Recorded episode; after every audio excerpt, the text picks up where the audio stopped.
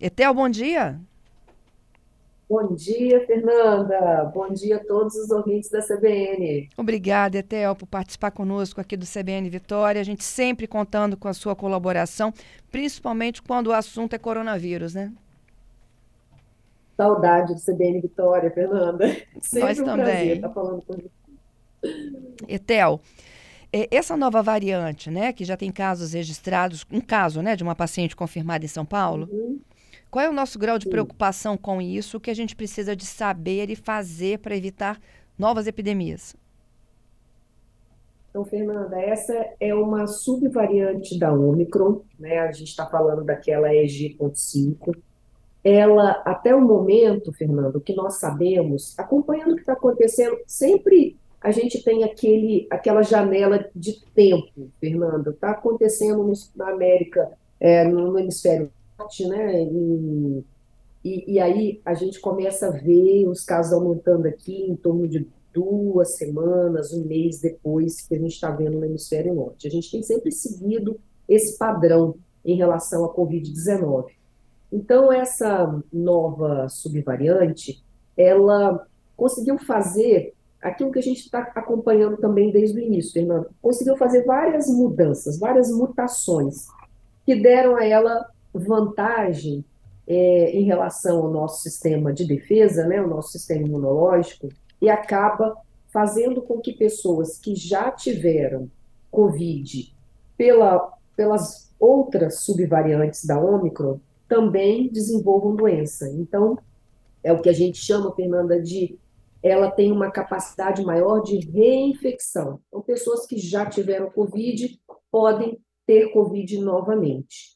É, é também o que acontece, se a gente fizer uma comparação, o que acontece com a, o H1N1, né? Aquela, a- o vírus que causa influenza, gripe, aquela gripe que a gente já conhece, a gripe clássica, e, e todo mundo tem que tomar vacina, porque as vacinas são remodeladas de acordo com a- as variantes, né, que estão circulando. Então, é- a Covid, ela está aparecendo agora para nós que vai seguir esse padrão, um padrão semelhante ao que o vírus que causa a gripe, né, ou o vírus da influenza, que causa a influenza, ele, o comportamento, né, semelhante. Então, o que a gente está vendo é isso.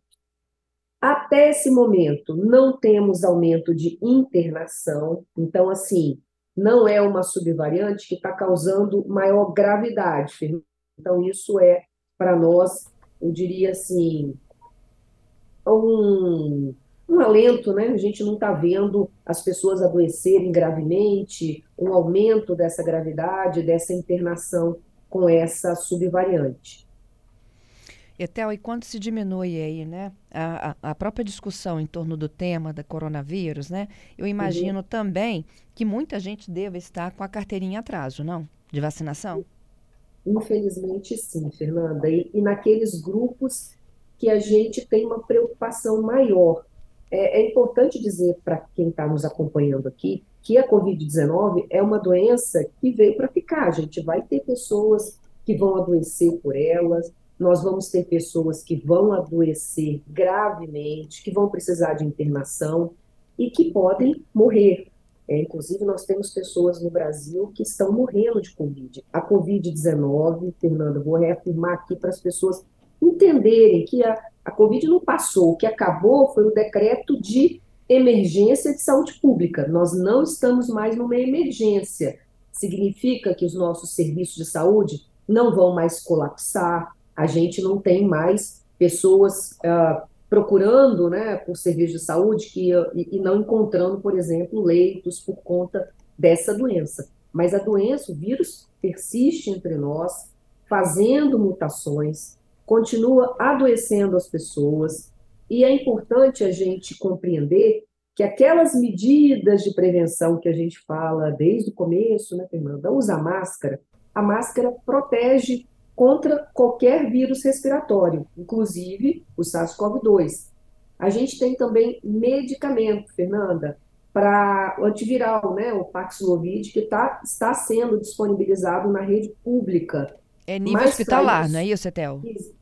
a pessoa, Fernanda, ela recebe, ela vai tomar esse medicamento em casa, só que ela precisa fazer o teste, porque com o teste diagnóstico positivo, esse medicamento a gente tem que entrar, é, começar iniciar o tratamento nos primeiros cinco dias de sintomas, para ele ter efeito.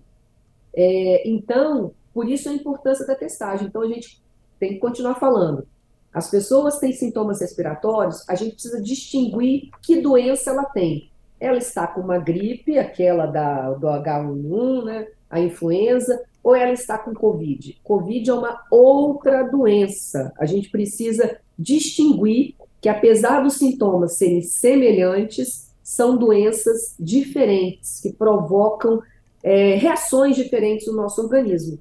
Por isso é importante aquelas pessoas em grupo de risco, então idosos, é, acima de 65 anos em diante, e pessoas com comorbidade, elas têm a garantia do medicamento na, gratuitamente. Esse medicamento é muito caro, Fernanda, mas a gente tem a garantia da gratuidade dele para esses grupos que são prioritários, né? Porque tem uma chance maior de adoecer, mas precisa fazer o teste, por isso que a testagem é importante.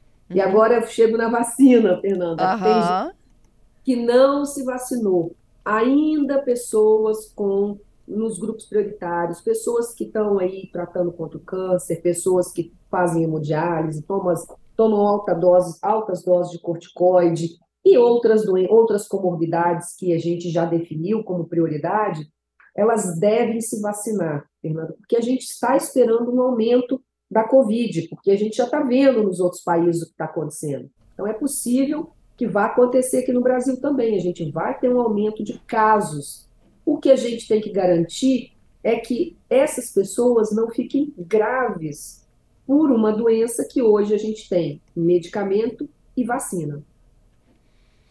Esse é o nosso maior desafio, né? Convencer essas pessoas a irem é, para as unidades de saúde e ampliarem a sua cobertura vacinal. Etel, reforçando aqui, quantas doses para cada faixa etária?